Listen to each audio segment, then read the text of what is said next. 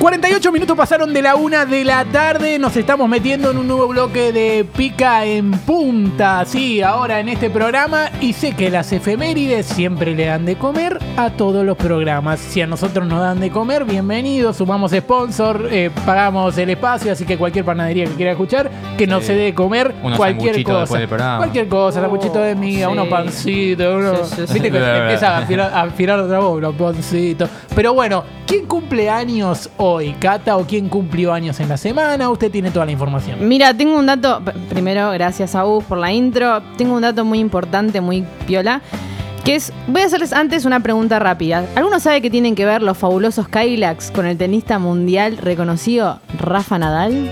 No, No mucho. Nadal. Nada. No Ah, se imaginan. Ah, en español los dos.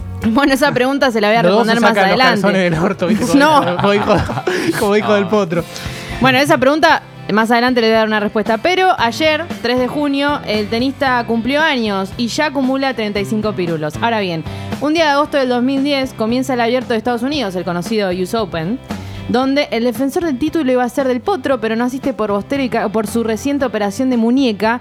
Ahora, volviendo a Rafa, él se presenta a las canchas con el matador de la banda ya mencionada, los fabulosos Kylax Mira vos. que va a ser la canción que conocemos todos, que ahora mismo John si, si la tiene ahí, le mandamos.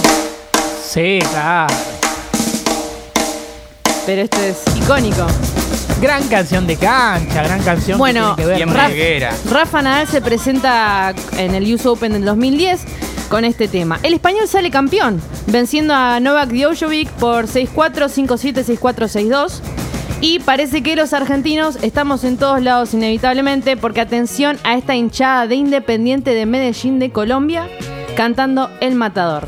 A ver, bien colombianizada la cosa. Empieza así, súper tranquilo, decís que irán por cantar. Que en Colombia no es todo muy tranqui, justamente No, las hinchadas. No, es, es como una mafia, submafia. Sí, sí. La del Y aparte es impresionante el impacto de cómo puede llegar una canción, ¿no? Parece un acto de la escuela igual. Sí, ¿eh? Sí, sí, sí.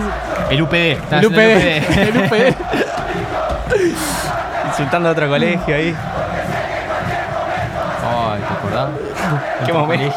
Bueno, impresionante, impresionante el impacto que puede tener una canción y hasta dónde puede llegar. Así que ese es mi dato de hoy.